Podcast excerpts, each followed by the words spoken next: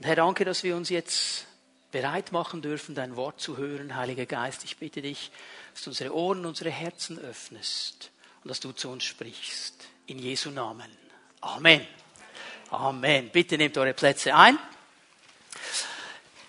Palmsonntag, dieser Tag, den wir heute feiern, ein Fest, das von Christen auf der ganzen Welt gefeiert wird, daran gedacht wird, wie Jesus in Jerusalem eingezogen ist. An diesem Palmsonntag hat sich auch die Karwoche oder die Karwoche begonnen, die letzte Woche im Leben Jesu, bevor er dann gestorben ist, am Kreuz, die letzten Tage vor seinem Tod. Und ich möchte euch ein bisschen mit hineinnehmen in diesem Palmsonntag, das, was da geschehen ist und warum das, was damals geschehen ist vor 2000 Jahren, eben auch heute noch in unserer Zeit eine ganz, ganz große Relevanz hat.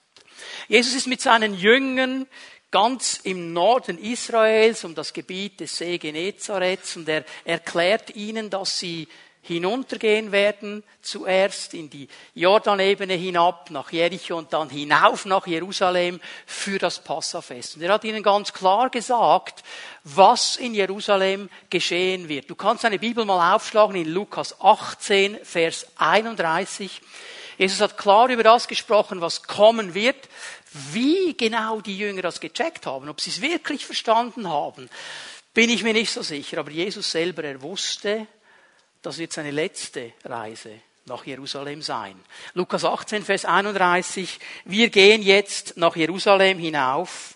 Dort wird sich alles erfüllen, was bei den Propheten über den Menschensohn steht. Jesus nimmt Bezug auf das Alte Testament und er sagt, all das, was jetzt geschehen wird, von meinem Einzug in Jerusalem bis zu meinem Sterben, bis zur Auferstehung, alles haben die Propheten im alten Bund schon vorausgesagt. Das ist alles klar. Wir reden hier von Menschen, die das Alte Testament kannten. Die Juden der damaligen Zeit, sie kannten das Alte Testament. Viele kannten große Teile des Alten Testamentes auswendig. So, die wussten also ganz genau, von was Jesus hier spricht. Sie wussten, dass Jesus darüber spricht, und das wird ja auch im Vers 32 und den weiteren noch einmal erklärt, dass er in die Hände der Feinde übergeben wird, dass er ausgelacht werden wird, dass er verspottet werden wird, dass er geschlagen wird, dass er angespuckt wird, dass er ausgepeitscht wird, dass er sterben wird, dass er aber am dritten Tag auferstehen wird. Mit dieser Ansage gingen sie los von der Gegend in Galiläa auf dem Weg nach Jerusalem. Und das Interessante an der Sache ist ja, dass Jesus ganz klar ausgemacht hat, wir müssen zum Passafest in Jerusalem sein. Und trotzdem hat er auf dem Weg Zeit. Und er hat Zeit für Menschen. Das hat mich bewegt in dieser Woche, als ich darüber nachgedacht habe. Jesus hatte einen klaren Auftrag. Er wusste, ich muss zum richtigen Zeitpunkt in diesem Jerusalem sein. Und ich werde sterben in diesem Jerusalem. Aber er nimmt sich auf dem Weg nach Jerusalem Zeit für Menschen. Zwei Menschen werden beschrieben, ganz kurz. Das ist ein blinder Bettler in der Umgebung von Jericho. Der sitzt da und er bettelt. Und in der damaligen Zeit waren blinde Bettler so die unterste soziale Stufe. Die hatte man nicht so gern. Mit denen hat man sich nicht so sehr abgegeben. Und jetzt kommt der König Jesus, der König aller Könige, der einen klaren Auftrag hat von Gott. Und er unter unterbricht seine Mission, weil er Zeit hat für diesen blinden Bettler. Und er heilt ihn. Und er geht weiter hinein nach Jericho, in diese Stadt. Und in dieser Stadt Jericho gab es einen ganz interessanten Mann. Sein Name ist Zachäus. Von ihm wissen wir eigentlich drei Dinge. Er war ein Zöllner. Das heißt, auch er war absolut unbeliebt, weil er hat als Jude zusammengearbeitet mit den Römern. Die Römer waren die Okkupationsmacht. Israel war unter dem Joch der Römer. Man hat nicht mit den Römern zusammengearbeitet. Dieser Zachäus als Zöllner steht im Dienst der Römer. Hat man ihn nicht so gerne gehabt. Dann wissen wir von diesem Zachäus, dass er ein Schlitzohr war. Also er hat nicht nur einfach Zoll eingenommen für Rom, Er hat immer ein bisschen mehr eingenommen und ein bisschen Zoll in seine eigene Tasche auch noch eingenommen. Er war ein Betrüger. Er hat die Leute ausgenommen. Auch das hilft nicht unbedingt, um dir ein positives Bild zu geben bei den anderen Menschen. Und dann wissen wir noch eine dritte Sache, für die konnte er jetzt nicht so viel. Er war ziemlich klein. Aber er wollte Jesus sehen. Und weil er eben so klein war, steigt er auf einen Baum. Stell dir mal das Bild vor. Dieser reiche Mann, bekannt in der ganzen Stadt, steigt auf einen Baum. Und Jesus kommt an diesem Baum vorbei, hält an, schaut hinauf, sagt, hey Zachäus, komm schnell runter, ich muss heute in deinem Haus Gast sein. Und dann fasst er in Vers 10, Lukas 19, Vers 10, zusammen, um was es ihm immer geht. Denn der Sohn des Menschen ist gekommen, zu suchen und zu retten, was verloren ist. Das ist sein Auftrag. Er sucht Menschen. Jesus möchte nahe bei den Menschen sein. Und er möchte ihnen begegnen. Er möchte sie freisetzen. Er möchte sie retten. Er möchte ihnen immer wieder begegnen. Und dann gehen sie weiter von Jericho. Jericho ist 250 Meter unter dem Meeresspiegel. Und darum redet man immer davon, man geht hinauf nach Jerusalem, weil Jerusalem ist dann 500 Meter über den Meeresspiegel. Sie machen einen ziemlichen Aufstieg und kommen da in Jerusalem an, stehen beim Ölberg für alle die, die schon mal mitgekommen sind auf eine Israelreise. Ihr erinnert euch das Bild vom Ölberg. Man sieht die ganze Stadt, die ganze Altstadt, eine wunderbare Übersicht. Für alle die, die das mal live miterleben möchten, eine kleine Vorankündigung. Wir werden im November 2019 wieder eine Reise äh, nach Israel planen, da kannst du gerne mal dabei sein und dir das alles live anschauen. Jesus sieht diese ganze Stadt, wenn er vom Ölberg her kommt. Und jetzt lesen wir Vers 37. Vom Ölberg zur Stadt führt ein Weg hinunter und die ganze Schar der Jünger brach in Freudenrufen aus. Mit lauter Stimme priesen sie Gott für all die Wunder, die sie miterlebt hatten. Gesegnet sei er, der König, der im Namen des Herrn kommt, riefen sie. Frieden bei dem, der im Himmel ist. Ehre dem, der droben in der Höhe wohnt. Es ist interessant, dass alle anderen Evangelien auch über diesen Einzug Jesu berichten. Und wenn wir alle Berichte zusammennehmen, dann bekommen wir ein interessantes, volles Bild. Folgende Dinge geschehen hier also. Es ist mal eine Erfüllung der alttestamentlichen Prophetie. Auch dieser Einzug war alttestamentarisch vorausgesagt. Propheten haben darüber gesprochen, werden das dann gleich sehen, wie sie das genau gemacht haben. Und dann sehen wir es, die Leute, nicht nur die Jünger, alle Leute, die da waren, die brachen in eine Freude aus. Die waren so begeistert, begeistert über diesen Jesus, der da nach Jerusalem hineinkommt, dass sie ihre Kleider, ihre Oberkleider ausgezogen haben auf die Straße gelegt haben, so dass Jesus mit seinem Esel über die Kleider reiten konnte.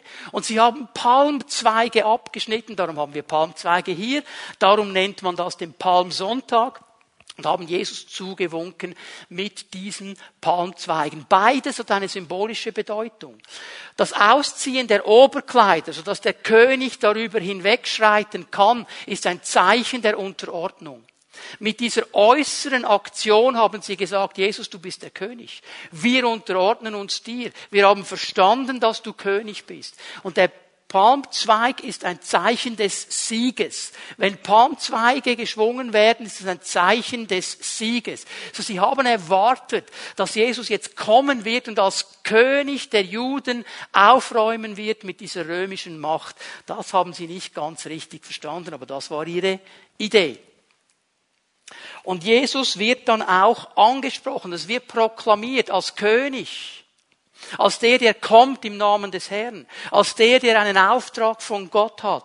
Als der, der als König des Friedens in diese Stadt hineinkommt. Ganz Jerusalem war auf den Beinen. Ein riesengroßes Freudenfest. Jesus fängt an, auf diesem Esel nach unten zu reiten. Dann stoppt er an einem Moment. Auch da steht heute eine ganz bekannte Kirche, Dominus Flevit, in der Form einer Träne, weil hier geschieht jetzt das, was wir im Vers 41 lesen und was so nicht in dieses Bild dieses Festes hineinzupassen scheint. Als Jesus sich nun der Stadt näherte, sie vor sich liegen sah, weinte er über sie. Jesus fängt an zu weinen. Und die Sprache, die hier gebraucht wird, ist nicht so eine kleine Träne verdrücken. Es war ein Weinkrampf. Jesus wurde geschüttelt, als er diese Stadt sieht. Und das scheint so nicht hineinzupassen in diese Freude, in dieses Palmzweigewedeln, in dieses Rufen. Was geschieht hier? Jesus erklärt es uns. Vers 42. Wenn doch auch du am heutigen Tag erkannt hättest, was dir Frieden bringen würde, nun aber ist es dir verborgen, du siehst es nicht. Es kommt äh, für dich eine Zeit, da werden deine Feinde rings um dich einen Wall aufwerfen. Sie werden dich belagern und dich von allen Seiten bedrängen. Sie werden dich zerstören und deine Kinder, die in dir wohnen, zerschmettern und werden in der ganzen Stadt keinen Stein auf dem anderen lassen. Jesus spricht hier prophetisch. Das, was er hier beschreibt über der Stadt Jerusalem, ist gut 36 Jahre plus minus später geschehen. 70 nach Christus wurde diese ganze Stadt unter Titus von den Römern, dem Erd Erdboden gleichgemacht. Alles wurde zerstört. Jesus hat hier prophetisch gesagt, was kommen wird und er erklärt warum. Er erklärt warum. Jetzt passt gut auf, was die Bibel sagt. Warum wird das alles geschehen? Du hast die Zeit, in der Gott dir begegnete, nicht erkannt. Jerusalem, du hast die Zeit, in der Gott dir begegnete, nicht erkannt. Dieses Wort, das die neue Genfer Übersetzung begegnet übersetzt, könnte man auch übersetzen mit Heimsuchung, mit Besuch. Eigentlich sagt Jesus hier, du hast die Zeit, in der ich Gott dich besucht habe, nicht erkannt. Du hast es nicht verstanden. Ich möchte drei wichtige Wahrheiten aus diesen Worten Jesu herausnehmen und uns zeigen, wie wichtig dieser Moment war, auch für uns heute. Das allererste, was wir hier festhalten müssen und was uns ermutigen soll, Jesus will uns besuchen. Er will uns besuchen. Weil er Menschen liebt weil er ein Anliegen hat für Menschen, weil er Menschen nahe sein möchte. Dieser Auftrag, den er formuliert hatte, zu suchen und zu retten, was verloren ist, dieser Auftrag hat nicht aufgehört. Er möchte heute noch Menschen begegnen. Er möchte sie besuchen. Er kommt als Sohn Gottes, als der, der im Auftrag Gottes unterwegs ist und er will Menschen besuchen. Wenn wir einen Moment bei diesem Wort besuchen bleiben. Besuchen heißt jemandem nahe sein. Es heißt Zeit verbringen. Es heißt Leben teilen. Okay, und ich meine, wir wissen das ja alle und hier hinkt das Bild ein bisschen. Es gibt Besuche, auf die freuen wir uns. Und es gibt Besuche, die erdulden wir, oder? Die gehören halt einfach dazu. Aber hier geht es um einen Besuch, auf den wir uns freuen. Wenn wir uns freuen, dann öffnen wir die Herzen, wir öffnen die Türen, wir öffnen unsere Wohnungen. Wir essen miteinander, wir lachen miteinander, wir verbringen Zeit, wir teilen das Leben. Genau das wollte Jesus und das möchte er noch heute. Er möchte Zeit verbringen mit den Menschen. Er möchte besuchen. Aber dieser Besuch Gottes wird nicht erkannt. Die haben nicht erkannt, was hier geschieht, obwohl sie alle fromme Sprüche machten, obwohl alle gerufen haben, ja, du bist der König, du bist der, der kommt im Namen des Herrn, obwohl sie das alles wussten, gehen sie trotzdem vorbei an diesem so wichtigen Moment, dass Gott sie besuchen möchte. Wir lesen mal kurz, was Matthäus dazu zu sagen hat, Matthäus 21, Vers 4. Auch er beschreibt den Palmsonntag. Das geschah, weil sich erfüllen sollte, was durch den Propheten vorausgesagt worden war. Jetzt zitiert er die Propheten, sagt, Leute, das hat Jesaja gesagt, das hat Zacharia gesagt, denn das, was jetzt in Vers 5 kommt, ist nämlich eine Zusammenfassung aus Jesaja 62, Vers 11 und Zacharia 9, Vers 9. Ich sage es noch einmal, wenn du es aufschreiben möchtest und dann im Originalzusammenhang lesen möchtest, Jesaja 62, Vers 11 Zacharia 9, Vers 9. Sagt der Tochter Zion, damit ist Jerusalem gemeint, damit ist ganz Israel gemeint, damit ist das Volk Gottes gemeint. Sagt der Tochter Zion, dein König kommt zu dir. Unterstreich das in deiner Bibel. Kommt zu dir. Er möchte ganz persönlich vorbeikommen. Er ist sanftmütig, er reitet auf einem Esel, auf einem Fohlen, dem Jungen eines Lasttiers. Was mir hier wichtig ist, noch einmal herauszustreichen, Jesus, der König, kommt zu dir. Ganz persönlich. Er möchte nicht an globo uns alle besuchen. Er möchte ganz persönlich vorbeikommen. Er möchte ganz persönlich bei dir vorbeikommen. Er möchte dich besuchen. Und bei ihm, und das ist das Geniale, gibt es kein Ansehen der Person. Er sagt hier nicht, ich komme und besuche die High Society von Jerusalem. Oder ich besuche die Politiker oder die Geschäftsmänner oder er will jeden Einzelnen besuchen. Bei ihm gibt es kein Ansehen der Person. Und das ist so genial. Bei ihm ist jeder Mensch genau wertvoll, nämlich unendlich wertvoll. So wertvoll, dass er für uns am Kreuz gestorben ist, um uns zurückzuholen an sein Herz und in das Haus Gottes. Jeder einzelne Mensch ist so wichtig für ihn und er möchte besuchen. Und er kommt mit guten Gedanken. Denkst du, boah, wenn der bei mir vorbeikommt, was würde denn da geschehen? Ich bin mir gar nicht so sicher. Aber was hier steht in dieser Prophetie, dass er sanftmütig ist und auf einem Esel reitet, das haben die Leute der damaligen Zeit und in der damaligen Kultur sehr gut verstanden. Für uns vielleicht nicht so naheliegend, darum erkläre ich euch schnell, warum das so wichtig ist. Er kommt als sanftmütiger König. Das heißt, er kommt nicht als König, der alle beherrschen will. Er kommt nicht als König, der alle bedrücken will. Er kommt als König, der dienen möchte. Der sagt, ich könnte als König sagen, was Sache ist, aber ich möchte dir dienen. Ich bin sanftmütig. Ich möchte mit dir zusammen sein und ich möchte dir helfen, auf einen guten Weg zu kommen. Und der Esel, dieses Lasttier, auf dem Jesus reitet, dieser Esel im Alten Testament war ein Zeichen des Friedens. Denn wenn es darum ging, Frieden zu machen, da kam der Friedensemissär auf einem Esel geritten. Er kam auf einem Esel. Und haben alle gewusst, okay, der will Frieden machen. Es geht um Frieden. Jesus möchte dich besuchen. Er möchte jeden Einzelnen von uns besuchen. Und er möchte uns besuchen, um Frieden zu machen. Aber dieser Besuch muss erkannt werden. Ihr habt den Moment meines Besuches nicht erkannt. War daran erinnert, was Jesus in der Offenbarung sagt, dieses Sendschreiben an die Gemeinde in Laodicea, wo er sagt, schau, ich stehe vor der Tür und ich klopfe an. Ich stehe da vor der Tür und ich klopfe an, wie ein Besucher das macht. Ich komme nicht einfach rein. Ich wäre der König, ich könnte mir das leisten, ich kann machen, was ich will, aber ich komme nicht rein. Ich warte, dass mir die Türe geöffnet wird. So, da muss jemand erkennen, da steht jemand vor der Tür, der hat geklopft, ich mache ihm auf. Und dann sagt Jesus, wenn das erkannt wird, dann komme ich herein. Und dann werde ich Zeit mit dir verbringen. Wir werden Gemeinschaft haben miteinander. Der König möchte jeden einzelnen von uns besuchen. Er möchte mich besuchen, er möchte dich besuchen. Die große Frage ist, wie wir reagieren auf diesen Besuch. Wie reagieren wir auf diesen Besuch? Wie reagieren wir auf sein Anklopfen? Erkennen wir, wer da anklopft? Öffnen wir ihm die Tür? Oder sagen wir, ja, also, ich finde das noch cool mit diesem Jesus, ist eigentlich noch ein cooler Typ, aber weißt du, habe noch mein ganzes Leben vor mir, möchte noch Ausbildungen machen, möchte mich noch investieren, Karriere machen und so, werde mich dann schon noch mit diesen Dingen beschäftigen. Jetzt habe ich keine Zeit. Jesus klopft mal weiter, im Moment habe ich keine Zeit.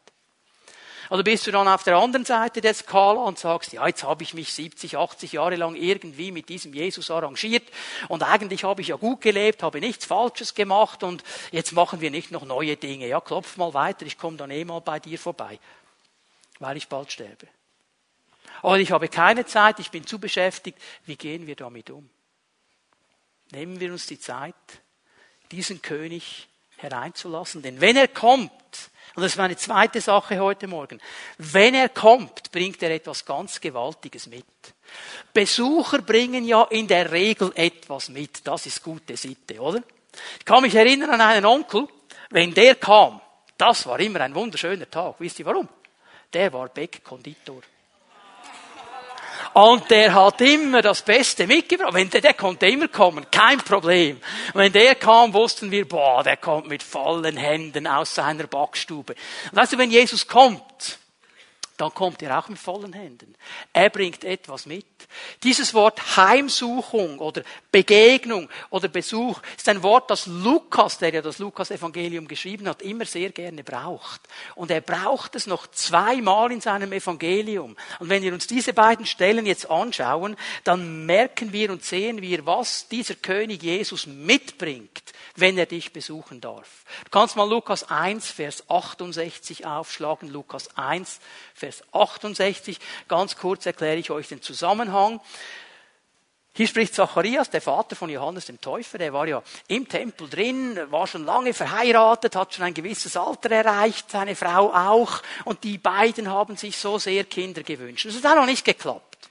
Und jetzt ist er hier im Tempel im Allerheiligsten und da begegnet ihm ein Engel. Und der Engel sagt, hey, Zacharias, du, du wirst ein Kind bekommen, deine Frau wird schwanger werden. Das konnte der völlig nicht einordnen. So, ja, wie soll das funktionieren? Und dann hatte der Engel offensichtlich nicht so viel Geduld und hat gesagt, okay, du wirst einfach stumm sein, bis das Kind kommt. Pop, kann er nichts mehr sagen. Neun Monate oder noch länger gewartet und dann kommt das Kind auf die Welt und was machen die Leute? Natürlich, wie es in der damaligen Kultur üblich war, wie wir es auch heute noch sehr oft kennen, sie wollten das Kind Zacharias nennen. Und Zacharias hat macht Zeichensprache, kann ja noch nicht reden. Und dann bringen sie ihm so ein Täfelchen, wo er drauf schreibt. Und er schreibt, sein Name ist Johannes. Das hat ihm der Engel gesagt. Und in dem Moment kann er widersprechen und er bricht in einen Lobpreis aus ab Vers 68. Man nennt diesen Lobpreis in der Theologie den Benediktus, weil er Gott anfängt zu loben, er fängt an prophetisch zu sprechen. Und er spricht nicht über seinen Sohn, er spricht über einen anderen Sohn, der bald geboren werden wird. Er spricht über Jesus. Und schau mal, was er über ihn sagt in Vers 68. Gepriesen sei der Herr, der Gott Israels. Er hat sich seines Volkes angenommen oder er hat es heimgesucht, er hat es besucht und hat ihm Erlösung gebracht. Wenn Jesus uns besuchen darf, wenn wir ihm die Türe öffnen, er bringt Erlösung mit sich. Er bringt Gottes Wirken mit sich. Dieses Wort Erlösung, man kann es am besten umschreiben mit einem Sklavenmarkt, wo diese Sklaven aufgereiht worden sind, wo man sie kaufen konnte. Da kam dieser Sklave am Morgen und er war unter der Herrschaft seines Sklavenmeisters, er gehörte ihm. Und wenn dann im Laufe des Tages jemand gekommen ist, Gefallen gefunden hat an diesem Sklaven, den Preis bezahlt hat, dann kam es zu einem Herrschaftswechsel. Dann hat dieser Sklave nicht mehr dem Sklaventreiber gehört, sondern dem Meister, der für ihn bezahlt hat. Herrschaftswechsel. Erlösung bedeutet Herrschaftswechsel. Jesus hat uns erlöst aus der Sklavenschaft des Feindes. Er hat uns erlöst aus der Sklavenschaft der Sünde. Er hat all diese Dinge die uns von Gott trennen, auf die Seite genommen und uns frei gemacht und uns unter seine Herrschaft gestellt, so dass wir unter seiner Herrschaft leben können. Denk daran, er ist sanftmütig, er möchte Frieden, er sieht nur das Beste und er möchte dir begegnen. Jesus möchte erlösen. Das, was am Kreuz geschehen ist. Er hat den ganzen Preis bezahlt, indem er all das, was uns von Gott trennt, auf sich genommen hat. Er, der ohne Sünde war, sagt der Apostel Paulus, ist für uns zur Sünde geworden. Übrigens, Sünde ist ein altmodisches Wort, ich weiß. Das griechische Wort bedeutet Zielverfehlung. Es bedeutet ein Ziel nicht zu treffen. Und genau darum geht es. Gott hat uns ein Ziel gegeben. Er hat gesagt, so sollt ihr leben. Das sollt ihr tun. Und immer dann, wenn wir an diesem Ziel vorbeigehen, dann haben wir gesündigt. Das ist der biblische Begriff Sünde, eine Zielverfehlung. Und diese Zielverfehlung trennt uns von Gott. Es ist eine Mauer zwischen uns und Gott, die wir selber nicht erklimmen können, die wir selber nicht durchbrechen können. Es ist ja das Elend des Menschen. Die Menschen sind hoffnungslos religiös. Wenn du sagst, ich nicht, doch du auch. Jeder von uns weiß irgendwo, da gibt es etwas, da gibt es noch etwas. Und wir versuchen alles, um da irgendwie durchzukommen. Und die Bibel macht es ganz klar und sagt, no chance, wird nicht funktionieren, kannst du machen, was du willst. Aber weil ich dich liebe, sagt der Vater im Himmel, habe ich meinen Sohn gesandt und er nimmt in einem Mal alles, was dich trennt von mir auf sich. Er, der nie von mir getrennt war, er, der nie eine Zielverfehlung hatte in seinem Leben, er wird all das für dich aufnehmen, wird dich erlösen, sodass du zu mir kommen kannst. Erlösung bedeutet, dass wir freigesetzt werden. Erlösung bedeutet Vergebung, dass Gott nicht nur einfach sagt, okay, das, was du gemacht hast, ich vergebe dir das, ich vergesse es auch. Es wird nicht mehr zwischen uns stehen. Du bist ganz frei, du bist gerecht gemacht von mir. Und weißt du, was das Interessante ist? Ich möchte diesem Impuls des Geistes hier folgen. Erlösung ist nicht etwas, das einmal im Leben geschieht. So quasi ein Moment, oder? Ja, jetzt habe ich diesen Jesus erkannt, er besucht mich, ich mache ihm die Türe auf, er erlöst mich, that's it. Erlösung geschieht immer und immer wieder. Das ist der Beginn, das ist der Anfang, das ist der wichtigste Moment, ihm mal zu sagen, komm, besuche mich. Aber dann kommt immer und immer wieder Erlösung. Weil wir Dinge erleben und Dinge durchleben, die nicht so gut sind, die schwierig sind. Vielleicht, und das sind Menschen hier heute Morgen, hast du in deinem Herzen einen Groll. Hast du in deinem Herzen eine Bitterkeit? Hast du in deinem Herzen eine Verletzung? Weil an dir gesündigt worden ist. Und du trägst es seit Jahren mit dir herum und du bist nicht frei. Und Jesus sagt dir heute Morgen, ich möchte dich frei machen, indem ich dich erlöse. Erlöse ich dich auch anderen zu vergeben. Nicht nur vergebe ich dir, ich erlöse dich davon, aber ich erlöse dich auch anderen zu vergeben. Weil schau mal, Vergebung ist nicht eine Frage der Gefühle sondern eine Entscheidung meines Willens. Ja, da sind Gefühle involviert. Ich sage nicht, sie sind nicht involviert. Denn wenn ich jetzt an diesen Moment denke, an diese Situation denke, die mich seit 10, 15, 20 Jahren verfolgt, dann tut's mir weh, was da geschehen ist. Gefühle sind involviert. Aber wenn ich auf meine Gefühle warte, werde ich nie vergeben. Ich werde immer selber gebunden sein. Aber wenn ich verstehe, Jesus hat mir vergeben, damit ich vergeben kann, dann kann ich diese Erlösung nehmen und sagen, Herr, ich entscheide mich, diese Person loszulassen. Weil weißt du, was du machst? Diese Person, wer immer das war, ein Arbeitskollege, ein alter Chef, ein Lehrer, ein Schulkollege, eine Frau, ein Mann, der dich stehen gelassen hat und so weiter, du hältst diese Person fest, wenn du ihr nicht vergibst. Du lässt diese Person auch nicht los und es wird nicht besser werden. Aber dann, wenn du vergibst, wenn du es weggibst, in die Hände Gottes legst, dann wirst du frei. Erlösung ist so viel mehr als nur dieser erste Moment. Erlösung bedeutet, dass ich befreit werde von den Dingen, die mich binden. Denk noch einmal an den Sklaven, der unter einem neuen Meister steht. Alles, was mich versklavt, alles, was in meinem Leben ein Moment ist, wo ich getrieben bin, wo ich nicht weiter kann, wo ich nicht anders kann, wo ich einfach muss, wo ich nicht loskomme davon, da brauche ich Befreiung, da brauche ich Erlösung. Und jetzt habe ich einen Jesus, der sagt, ich möchte dich besuchen, ich bringe Erlösung mit. Genialer Besuch. Ich habe noch viel zu sagen, möchte aber eine zweite Stelle euch zeigen, Lukas 7, Vers 16 wo dieses Wort Besuch noch einmal vorkommt. Auch hier ganz schnell der Zusammenhang. Jesus ist unterwegs mit seinen Jüngern. Sie kommen in die Nähe eines Dörfchens. Das Dörfchen heißt Nein. Und sie sehen einen Trauerzug. Da kommt dieser ganze Trauerzug, auf der Bahre liegt ein junger Mann nebendran, die Mutter, eine Witwe, die ihren Sohn verloren hat und da ist ein Klagen und ein Trauern um diesen Sohn und Jesus sieht das und es bewegt ihn. Es bewegt ihn. Und er geht hin zu dieser Bahre und er erweckt diesen jungen Mann von den Toten, dass er wieder lebt. Und er gibt ihn seiner Mutter zurück. Und die Leute, die das gesehen haben, die um ihn herumstehen, die sagen jetzt folgendes, Lukas 7, Vers 16. Alle waren voller Ehrfurcht, sie priesen Gott und sagten, ein großer Prophet ist unter uns aufgetreten, Gott hat sich seines Volkes angenommen oder eben er hat sein Volk besucht. Er hat sein Volk heimgesucht. Da, wo Jesus kommt, da, wo er dich besuchen darf, da, wo er mich besuchen darf, da kommt das göttliche Leben in seiner ganzen Fülle.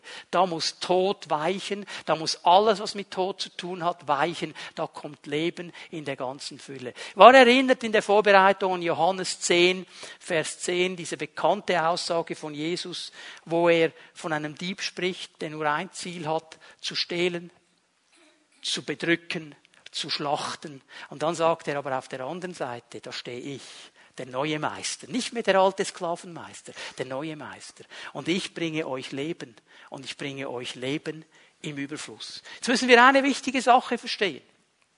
In der griechischen Sprache, und das Neue Testament wurde ja im Altgriechisch geschrieben, gibt es zwei Worte, um Leben zu beschreiben. Zwei Worte, nicht nur eins.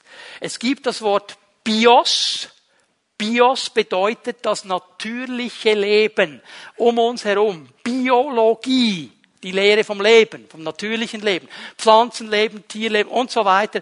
Jesus braucht hier aber nicht das Wort Bios, wenn er sagt, ich bringe euch Leben, ich bringe euch Leben im Überfluss. Er braucht das zweite griechische Wort und das Wort heißt Zoe. Und Zoe bedeutet das göttliche Leben. Das Leben, das Gott selber hat. Das Leben, das ihn ausmacht. Darum kann er sagen, es ist erfüllendes Leben. Es ist Leben in seiner ganzen Fülle, weil ich euch dieses Leben bringen möchte, wenn Jesus kommen darf wenn er uns besuchen darf, wenn wir ihm die Türe öffnen. Er wird in unserem Leben all diese Bereiche berühren, wo kein Leben mehr ist, wo keine Hoffnung mehr ist, wo Tod sich eingeschlichen hat, wo es nicht mehr weitergeht, weil er Leben bringt und Leben in Fülle. Wenn Jesus uns besuchen darf, dann bringt er dieses Wirken Gottes in Erlösung und im Leben. Und noch etwas tut er, das ist mein dritter Punkt. Er bringt Frieden. Er bringt Frieden. Haben wir gelesen, wenn du doch erkannt hättest, was für deinen Frieden nötig ist. Ich bin der Friedefürst, ich bringe den Frieden. Und wenn Jesus hier von Frieden spricht, dann definiert der Frieden ein bisschen anders, als wir ihn definieren. Für uns bedeutet Frieden ja in der Regel ähm, ein Moment, wo kein Konflikt da ist, wo kein Streit da ist, wo kein Krieg da ist. So definieren wir Frieden. Die Abwesenheit von Konflikt und Streit. Und du sagst, okay, ich habe Frieden mit meinem Nachbarn, das heißt nicht, dass ihr die besten Kumpels seid, aber ihr habt keinen Streit. So definieren wir Frieden. Wenn Jesus von Frieden spricht, dieses Konzept von Shalom in diesem ganzen nahöstlichen Bereich wird heute noch so begrüßt. Shalom. Jesus sagt seinen Jüngern, wenn ihr in ein Haus hineinkommt, dann wünscht diesem Haus Shalom. Shalom ist nicht einfach nur die Abwesenheit von Konflikt. Shalom bedeutet viel, viel mehr. Shalom ist ein Zustand der Ruhe, ein Zustand der Sicherheit, der den ganzen Menschen umfasst. Mein Geist, meine Seele, mein Leib wird da hineingenommen. Es hat zu tun mit Gesundheit. Es hat zu tun mit seelischer Gesundheit. Es hat zu tun mit Wohlstand. Es hat zu tun mit diesem Leben in Überfluss. Dieses Shalom möchte Jesus bringen. Und er hat schon im Alten Testament durch den Propheten Jesaja genau erklärt, was das bedeutet. Wenn du die Bibel dabei hast, Jesaja 54, lasst uns das schnell aufschlagen und mal hineinschauen, wie dieser Frieden von Gott sich zeigen wird. Jesaja 54, Vers 10. Wenn die Berge von ihrem Platz weichen, die Hügel zu wanken beginnen. Also jetzt spricht er von einem Moment, den wir alle nicht haben möchten, wenn nämlich alles um, um es herum anfängt zu schwanken und zu wanken und so weiter.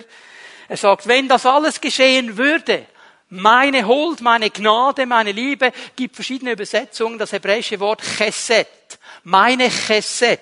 Chesed ist eine Verpflichtung, die eingegangen wird, ohne dass es einen Grund dafür gibt. Normalerweise gehen wir Verpflichtungen ein, wenn wir eine Win-Win-Situation haben. Wir lieben ja dieses Wort. Das ist eine Win-Win-Situation. Also der Benny hat etwas davon und ich habe etwas davon. Dann gehe ich eine Verpflichtung ein. Hier dieses Chesed bedeutet eine Verpflichtung einzugehen, ohne dass es einen Grund dafür gibt. Nicht, weil ich etwas rausholen kann. Es bedeutet eine Verpflichtung einzugehen, die ohne Wenn und Aber eingehalten wird, egal wie das Gegenüber sich verhält. Ich halte meine Verpflichtung. Der Herr sagt, diese Chesed wird niemals wanken. Diese Verpflichtung, die ich eingegangen bin mit dir, sie wird nie wanken, auch wenn die ganze Welt untergeht. Die wird nie wanken. Und der Bund meines Friedens Jetzt spricht er von einem Bund des Friedens. Und dieser Bund des Friedens wird nicht wanken, spricht der Herr, der Erbarmen hat mit dir. Er sagt uns, wenn du mich einlädst, wenn du mein Klopfen hörst, wenn du die Türe öffnest, wenn ich hereinkommen darf, ich bringe dir Erlösung und ich bringe dir Frieden. Und wir sind in einem Friedensbund miteinander. Und dieser Friedensbund wird nie aufgelöst werden. Jetzt hör mal gut zu, was in diesem Friedensbund alles drinnen ist. Eltern vor allem Eltern von Teenager gut zuhören, was jetzt kommt. Vers 13. Dieser Vers kann entscheiden über Stress oder Ruhe. Ich weiß nicht, wie viele Male ich diesen Vers gebetet habe über meinen Kindern und es heute noch tue. Warum? Das ist eine Sache mit Teenager. Wenn sie langsam flügge werden und das Leben ausprobieren wollen, und manchmal an Orte hingehen wollen, wo wir sie eigentlich nicht haben möchten. Wir sagen, ich hätte lieber, sie würden nicht dahin gehen. Aber sie sind Teenager, es kümmert sie nicht so viel, was du sagst. Ja, das ist leider so, oder? Jetzt kannst du dir einen Stress machen und sagen, oh Herr, ich habe Panik. Er geht an diesen Ort. Sie geht zu dieser Party. Ich weiß nicht, was geschehen wird. Herr, und dann schießt du schon die schlimmsten Dinge, die geschehen können. Du bekommst Stress den ganzen Abend. Und die kommen dann nicht um zwei nach Hause. Also wir gingen ja früher, als ich noch jünger war, um acht Uhr in den Ausgang und meistens halb eins waren wir zu Hause. Heute gehen sie um elf. Okay? Zeiten ändern sich, kein Problem. Oder ich kann mich entscheiden zu sagen, Herr, ich erinnere mich an Jesaja 54, Vers 13. Wir haben einen Friedensbund miteinander. Und hier sagst du in diesem Friedensbund, alle deine Söhne, und hier sind die Töchter natürlich mit eingenommen, werden Jünger des Herrn sein. Im Hebräischen steht, sie werden gelehrt werden vom Herrn. Und groß ist der Friede deiner Söhne und Töchter. Das ist eine Entscheidung, die ich jetzt habe. Gehe ich hinein in einen Stress und stelle mir vor, was alles kommen könnte, dann sage ich, Herr, wir haben einen Friedensbund miteinander. Ich werde ganz ruhig bleiben, denn eines weiß ich, egal wo sie sind, egal was läuft um sie herum, du wirst sie lehren. Du wirst sie ansprechen. Du wirst sie begleiten. Und ihr Friede wird groß sein. Und dann kannst du dich hinlegen und wunderbar ausschlafen, weil der Herr hat die Sache übernommen. Das ist der Friedensbund. Das ist der Friedensbund. Was bedeutet der Friedensbund? Vers 14. Du wirst auf Gerechtigkeit gegründet sein. Du bist fern von Bedrängnis, denn du brauchst dich nicht mehr zu fürchten und bist fern von Schrecken. Er kommt an dich nicht heran. Der Friedensbund bedeutet, wenn ich Jesus hereinkommen lasse, wenn ich seinen Besuch nehme, wenn er bei mir sein darf, es bedeutet Frieden in schwierigen Umständen. Bitte hör mir gut zu. Hör mir gut zu, ist ganz wichtig jetzt. Wer mit Gott lebt, wird nicht von schwierigen Umständen verschont bleiben. Wer mit Gott lebt, wird nicht von schwierigen Umständen verschont bleiben. Das sagt die Bibel an keiner Stelle. Sagt sie nicht ist eine Illusion. Das Leben geschieht auch an Menschen, die an Gott glauben. Und manchmal geschehen Dinge, die mögen wir gar nicht, schwierige Umstände. Aber weißt du, was die Bibel sagt? Auch mit dieser Aussage hier. Die Bibel sagt, dass wir durch alle schwierigen Umstände hindurch geleitet und geführt werden und erhalten bleiben und siegreich bleiben werden am Schluss. Das sagt die Bibel. Egal was kommt, egal was dein Umstand ist, lass Jesus kommen heute Morgen mit seinem Frieden in diese Situation hinein. Wenn dich jemand angreift, Vers 15, misslingt es, denn es geschieht ohne mich. Wer dich angreift, fällt im Kampfe gegen dich. Frieden in den Konflikten. Schau mal, darum sagt Paulus im Neuen Testament, hey, räche dich nicht selbst. Gott ist dein Richter. Lege es in die Hand Gottes. Ich kann mich entscheiden zwischen Stress und Frieden. Sondern all diese Dinge, die da laufen, Herr, ich gebe sie dir. Du bist mein Richter. Du bist der, der schaut für mich. Ich vertraue dir. Und dann Vers 17 keine Waffe wird etwas ausrichten, die man gegen dich schmiedet. Keine Waffe. Egal was kommt.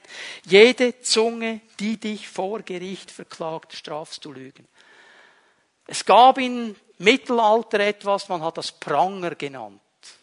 Sagt er noch etwas Pranger, wenn jemand etwas Falsches gemacht hat, man hat ihn an den Pranger gestellt und da war er dann festgekettet in diesem Holzpranger drin und die Leute konnten hingehen, konnten ihn anspucken, konnten ihn ausspotten, konnten ihm faule Tomaten anwerfen, konnten machen mit ihm, was sie wollten. Er war da in diesem Pranger. Wisst ihr was? Den gibt es heute nicht mehr, Gott sei Dank, oder? Wisst ihr was? Es gibt ihn doch noch. Ja.